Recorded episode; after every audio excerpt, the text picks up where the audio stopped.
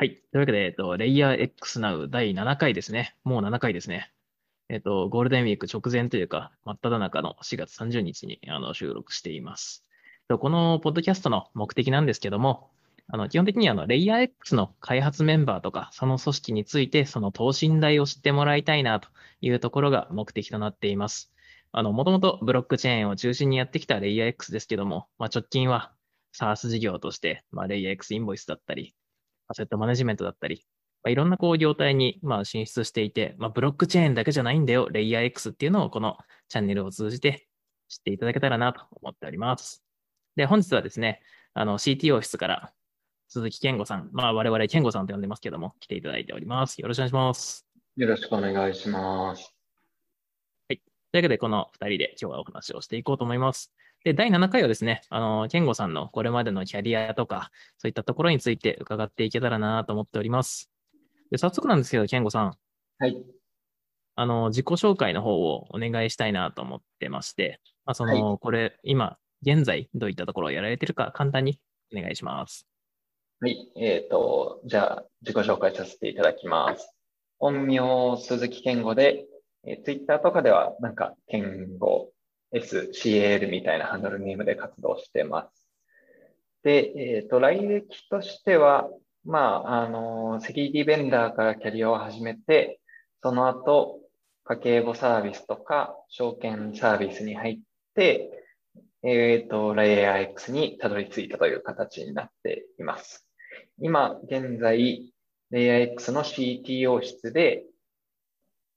後ほど語るあの、社内基盤周り、えー、コーポレートオプスって我々は呼んでますけど、その活動や、あるいはサービス基盤の AWS とか Azure 周りの、えーと、ガバナンスとかセキュリティ設計というものをやっています。同時に、あの、我々の、えー、もう一つの物章である MDM 事業、えっ、ー、と、アセットマネジメント事業部の方でも、現在、えー、その証券サービス、えアセットマネジメントサービスというところの開発に携わっているという形です。今日は、まあ、我々のことをよく知ってもらえればいいなと思っているので、ぜひ、えっ、ー、と、自分というところが起点になれば、それはそれで嬉しいなと思ってます。よろしくお願いします。お願いします。いや、あの、健吾さんも、まあ、以前、あの、高江さんに出ていただいたときにも、守護神の一人と紹介したんですけど、いや、そのもう一人って誰やねんが、健吾さんと思っておりまして、まあ、我々のこのセキュリティとかお客様に安心して使ってもらえる、まあ、コーポレート作りみたいなのが、健吾さんのお仕事の、まあ、片割れという半分として持ってもらってるというような感じですね。ちなみに、健吾さん、あの、ちょっとアイスブレイクがてらですね、あの、話をしたかったのが、はい、ゴールデンウィーク何してますっていう、ちょっとね、ゴールデンウィークっぽい話題をさせてもらおうと思うんですけど、ちょうどなんか CTF の誘いなんかもね、いただいたんで、ちょっと楽しそうだなと思って見てるんですけど。はいはい。えっ、ー、と、TTF というよりは、あれはハードニングですね。あの、ハードニングか。はい、ハードニング。TTF はやっつける方ですし、ハードニングの方はやられる方です。うんうんうん、やられながら、あの、えっ、ー、と、どう、そのやられている最中にどう、そのやられている被害を軽減していくかっていう、えっ、ー、と、コンペ、コンペですね。コンペですね。それを5月の4日に参加します。あんまり自分、こういうの、なんか、あんまり得意じゃないので、えっ、と、継続的に参加して、えっ、と、慣れとスキルを貯めていくという目的でやっているという感じですね。まあ、今回は、あの、本当にやられる機会って少ないし、むしろ、最初、やられるのが本番でさらに初日だととんでもないことになっちゃうんで、こういうとこで、あの、やれる、やられることに慣れておくと非常に、あの、いいんじゃないかなっていう気持ちで、えっ、ー、と、皆さんをお誘い させてもらってます。そうなんですよね。セキュリティやられてからって結構遅いですからね、すでに。遅いですね。はい。あの、本当に難しくて、まあ、やられるポイントっていうのはたくさんあるんですけど、そのやられるポイントでの優先順位付けとかにも非常にあの経験しておくと、やっぱり納得感が違うので、えっと、ある意味安心できるんですよね。ここはやられるみたいな意味で、あの、自分の取ってる今後取るその守りポイントの施策に対して、あの、割と自信がつくようになります。本当そういうのがないと、自分がやってることが本当にこれ今やるべきことなのかなみたいな形で、あの、迷いながらやることになるんですけど、こういう一回やられると、実際に攻撃されるポイントっていうのがわかるので、どういう流れでやられるとか、どういう経路でやられるとかが結構わかりやすくなるので、非常にあのいい経験になっていますね、自分の場合は。ある意味で消防訓練みたいなもんですよね。まさに。もうやられる、どうせどっかでは燃えるかもしれない。だったら、燃えた時にどう対処すべきかっていうのを自信をつけるための、まあ、今回全社巻き込んでやってみようぜっていうのはすごいいいなと思いました。はい。あの、はいまあ、巻き込むときって結構怖いんですよね。休日なんで、いや、誰も、誰も手を挙げなかったら怖いな、みたいなことはありましたが、あの、皆さんすごい、あの、アニマルさを発揮いただいて嬉しかったですね。まあ、単純に楽しいですよね。こういう、まあ、コンテストものといいますか。なんか、とりあえず、僕らが一緒に戦ってみようぜみたいなのをみんなでやってみるみたいな。なんか今、イスコンもちょっと話題に上がってましたけど。上がってますね。はい。あれも、まあ、あんな感じでワイワイできるのはいい。そうですね。ワイワイしていきたいです。なるほどです。ちょっとまあ、そのセキュリティの話もね、あの、どんどん掘りたいなって気持ちもあるんですけど、ちょっと今回はどちらかというと、あの、ケンゴさん自身にフォーカスを当ててお話しさせていただきたいなと思っています。はい、お願いします。はい。でですね、あのー、まず最初に、まあ、他の皆さんにもね、あの、初回出ていただくときは聞いてるんですけど、なんか、レイヤー X に来たなんかこう、経緯みたいなのをですね、いろいろ聞いてみたいなと思ってます。まあ、特にその、まあ、結構いろいろこう、まあ、これまでセキュリティの会社から、どちらかというとこう、Android をやられていたという認識があったりする中で、はい、最終的にはレイヤー X に今いるっていうのは、なんかこう、どういう流れをたどってきたのかなわかりました。えっ、ー、と、経緯としては、まあ、まず、あの、結構今、レイヤー X ってそのグノ勢が多いじゃないですか。で、グノ勢のつながりで入ってる方が結構多いんですけど、僕の場合完全にあの、この会社に入るまで誰も知らなかったんですよね。で、えっ、と、じゃあそんな中でどうやって見つけたかっていうと、えっ、と、最初は、まあ、弊社の、ハンドル名、えっ、と、佐藤さん。佐藤さんのツイッターをフォローしてまして、で、それで、あの、なんか、ある時を境にだんだんと、そのレイヤー X 関係の、こう、ツイートが流れるようになってきて、えっ、ー、と、それで初めて知ったっていうのが、まずきっかけなんですよね。ただ、その時は結構ブロックチェーン周りで、で、さらに言うと、なんかイーサリアムの、えー、コミットの話とか、そういう話ばっかり流れてきてて、で、あの、ホームページも行ったらなんか英語だったんで、日本の会社とは思ってなかったんですよね。で、なんか住んでる会社だ、はいはい、海外の会社なんだろうなって思って、まあ見てたんですよ。まあ、あの、もともと、その佐藤さんの、えー、っと、ツイッターをフォローしてたのは、なんか証券系で、前職の証券系で、その、証券周りを、えー、っと、約定とか、決済をブロックチェーンでやるっていうのはどうなんだみたいな、あの、まあ、ワーキンググループ的なものがあったので、そこでちょっと興味持って自分で情報収集してたっていうのがそうなんですよね。で、それで佐藤さんのを見て、ああ、なるほどね、海外では、海外ではもうこういう動きがあるんだろうな、みたいなことを、こう、あの、眺めてて、思ってたんですよ。ただ、あなんかね、誰だっけな、当初の CFO の渡瀬さんかな。渡瀬さんが入った時の多分リリース文が出てて、それで初めて、あ、日本の会社なんだなって思って、一回そこで話聞いてみようかなと思って、こう、ウォンテッドリーをうにょうにょ探してたら、なんか話を聞いてみるみたいな、あの、リンクが出てきたので、こう、ポチったみたいな、あの、そういう流れで、 LayerX を知ったという感じですね。じゃあ、まあ、当時は本当ブロックチェーンの証券のみたいな流れだったんですね。そうですね。うん、ST、今流行りのまあ、証券トークンオファリングとか、まあ、うんそういったレイヤーの話だったりにつながりそうかなっていうので、聞いてみて。そうですね。おっしゃる通りです。そうなんですよね。まあ入入社したタイミングっていつ頃でした ?2019 年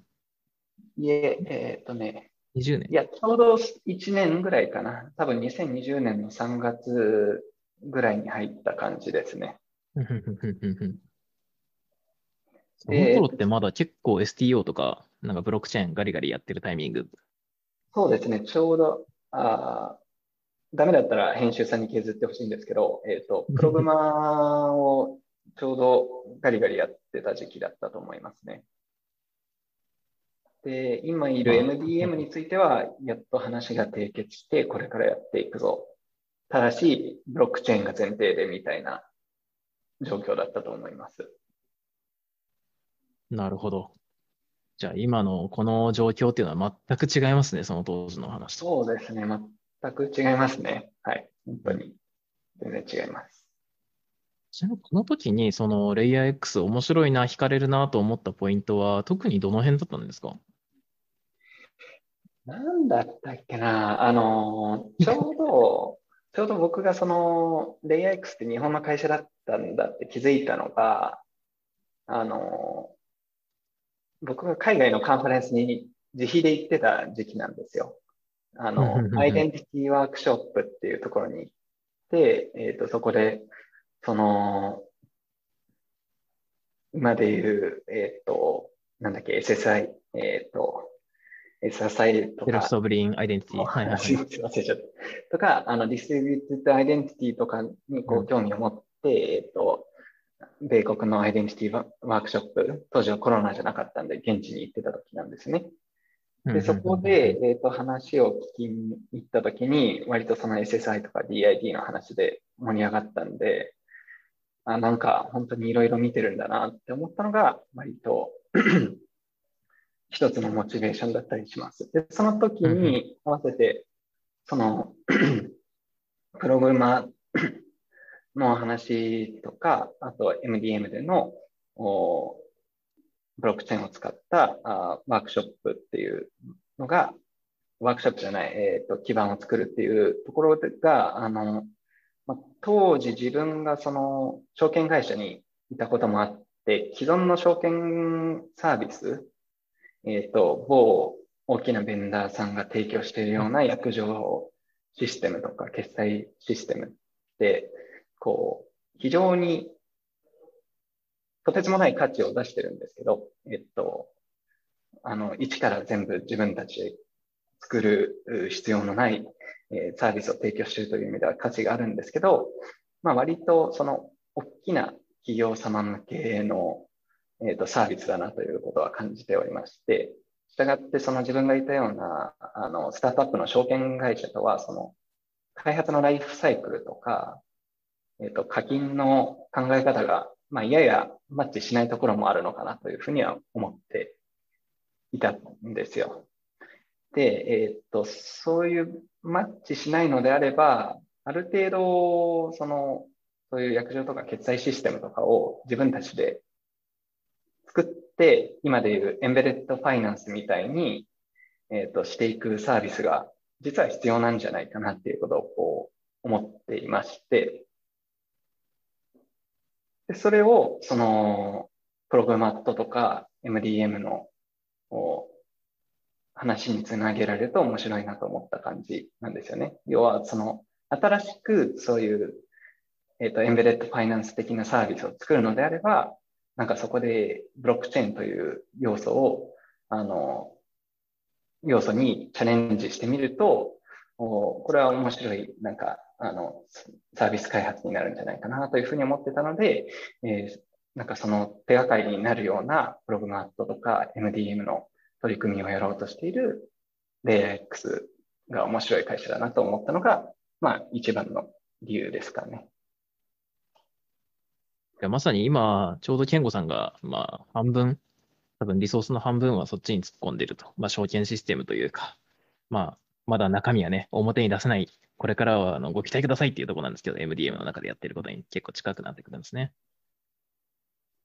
なんかそこからこう、まあ3月に入社してだと結構そこから激動期じゃないですか、レイヤー X。そうですね。激動なんかやってることが四半期で全然違うみたいな。なんかこの流れ、こう入ってみて、こう入社前のこうギャップ、なんかかんから今に関し、あの、至ってこう感じるギャップとかそういうのはあったりしました？えっと、そうですね。あの、事業内容に関しては、ぶっちゃけて言ってしまうと、ギャップは、まあ、ありました。まあ、あの、当然うん変わるっていう意味で、うんえっと、当時ですよね入社していた考えと、えっと、今では結構ギャップがあるかなっていうふうに思います。だ全くそれはネガティブな意味でのギャップではなくて、ないと思っています。あのー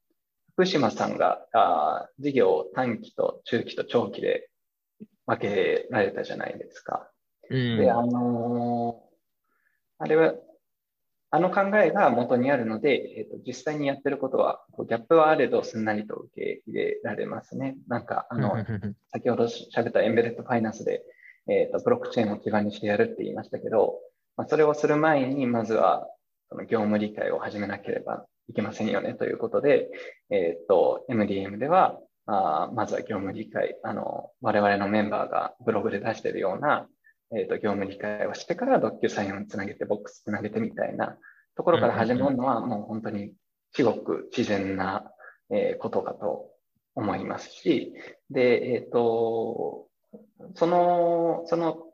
視点をもうちょっと短期にした DX 事業部、バックオフィスから入り込んで、えっ、と、業務改善をしていくという意味では、あ今、あの、DX 事業部がやってる LayerX インボイスというところでは非常に、あの、まあ、差はあれど、つながっていると思いますので、えっと、ギャップはあるけれども、より地の足のついた、あなんて言えばいいでしょう。あの、構造に今はなってると思っています。あの、ちゃんと説明があって、今いる場所がわかるっていうのが、まあギャップがあれど、今も楽しいと思えてる理由って感じなんですかね。そうですね。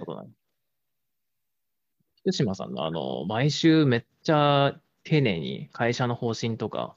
あの、今の考えとかを語ってくれるのは、あれはすごくいいですよね。僕もすごく、なんか話を聞いていて、なるほどなと。これは本当にそうですね。とても、とてもいいですね。あの、うんう自分も、おあの、家計簿サービスとか、あ証券サービスにいましたけど、まあ、そこら辺でも、あの、事業説明はやっていましたが、さらに詳しくお話しされてますね。うん。ん。うんうんうん。多分、毎週習字の朝会で20分、30分話されるのは、まあ、そんな、普通そんなやんないかなっていう感じはします。いい意味で。うん。ですね。なかなかこう、あそこまで毎週よく喋れるもんだなってくらい喋ってくれますからね。あの、多分、毎回進化があるというか。福島さんのすごいいいところは、なんか、数字だけじゃなくて、戦略の背景にある、その、現在の市場とか、ライバル社の動きとか、あるいは、その、ご自身の経験と知識を踏まえた、なんか、あの、哲学チックなところもお話ししてくれるので、あの、納得感がすごいっていうか、ところはありますね。なんかこの福島さんのこの語ってくれるところ以外で、なんか今レイヤー X この辺面白いなというか、なんか例えばこういう取り組みさせてもらってるのが面白いなみたいなところとかってあったりします？うーん、正直面白すぎるんで、あの、全部。いいですね。でもあはいはいはいはいんまり、こう、逆に、こう、そこまで、お追えないように、こう、スラックのチャンネルを下げてたり するぐらいには、なんか各チャンネル面白いですね。あーただ、個人的に面白い部分としては、あの、ラブス、えっ、と、研究案、研究開発をやってるラブスが取り組んでいる、えー confidential computing 周りの、えっ、と、事業計、事業計画じゃないな、研究開発と、あとは、まあ、サービスの、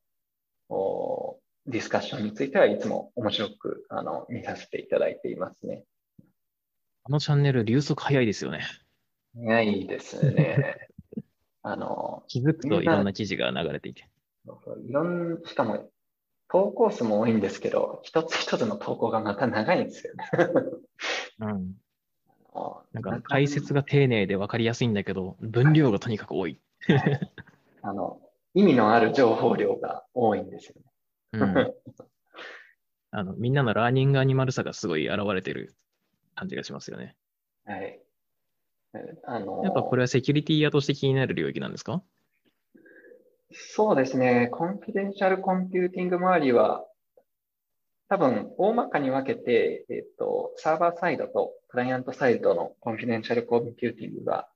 あるんです、あると思っているんですけど、その中でも、うん。その CTO 室の、えっと、 corporate ops 的な、あー業務に立った場合は、クライアントサイドのあ confidential computing でっていうのは多分結構面白い分野なんじゃないかなって。面白いというよりは、ぜひとも実現されてほしい、えっ、と、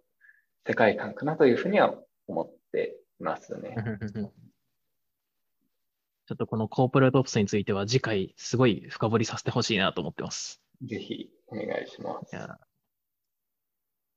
ちなみに、ケンゴさんは今、こう、明確にこの、まあ、これが自分のミッションだっていうところでいくと、なんかどういったことを、こう、まあ、外に話せる範囲でや、やられてるのか、ちょっと聞いてもいいですか？はい、わかりました。まあ、レイヤー X でも、あの、出向先の MDM でも同じなんですけれども、えっ、と、まず、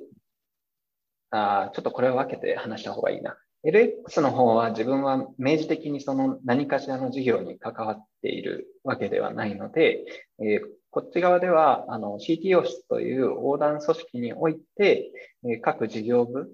が、あを最大限その支援するっていうのが、まず一つのミッションかなというふうに思っています。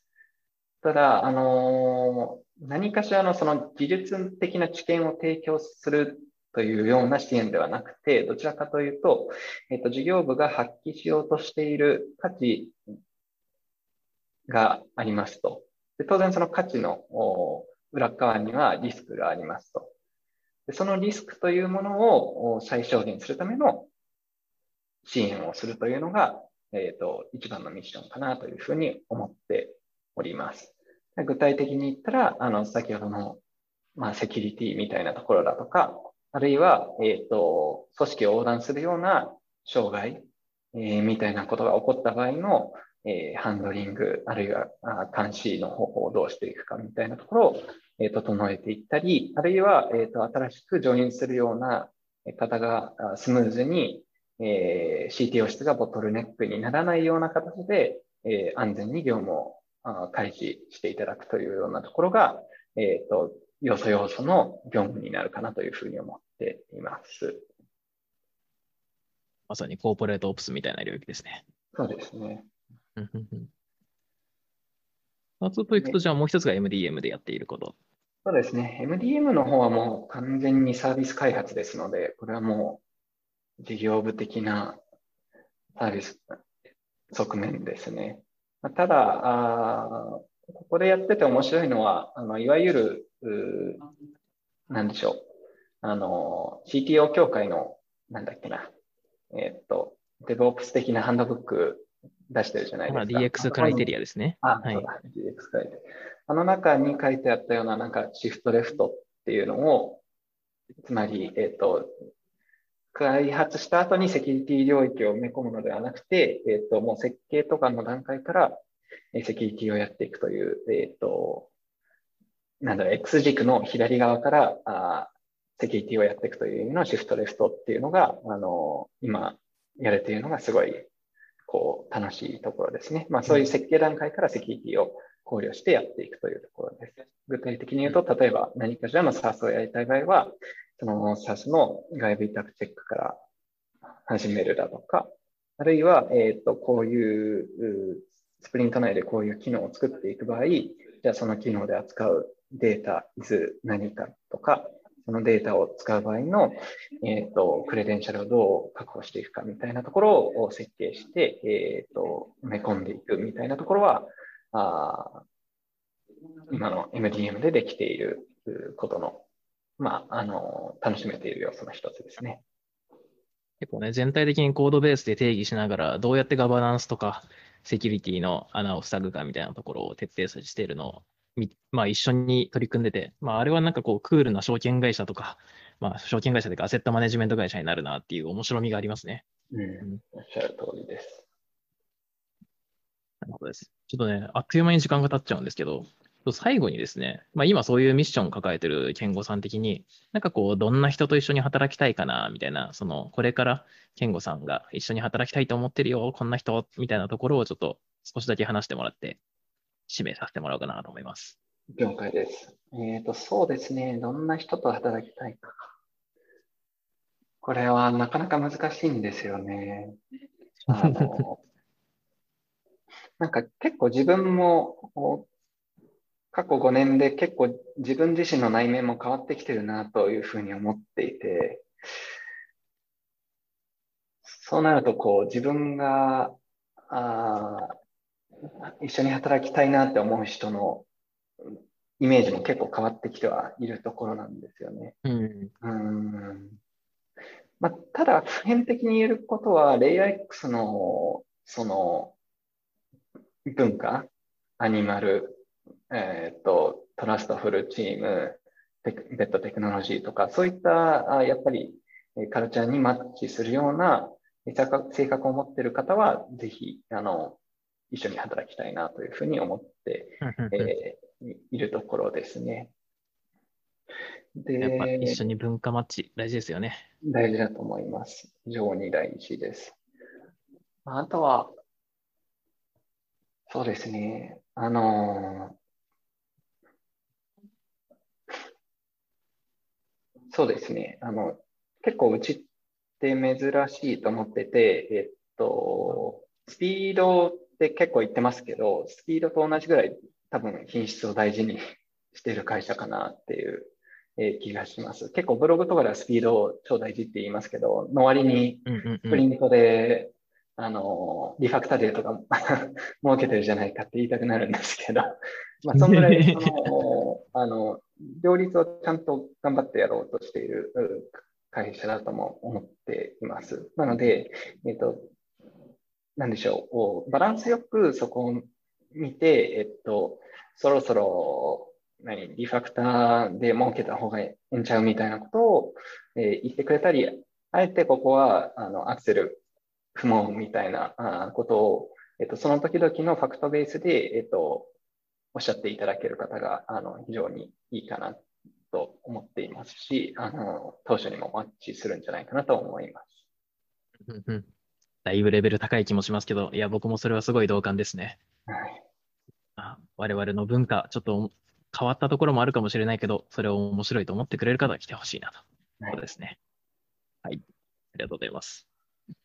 というわけで、ちょっとあっという間に時間が経っちゃったんですけど、あの、レイヤー X ナーの第7回はこの辺で締めさせていただこうかなと思います。また次回も、あの、ケンゴさんにお話ししてもらいますので、ぜひよろしくお願いします。はい、了解です。よろしくお願いします。はい、ありがとうございます。お疲れ様です。お疲れ様です。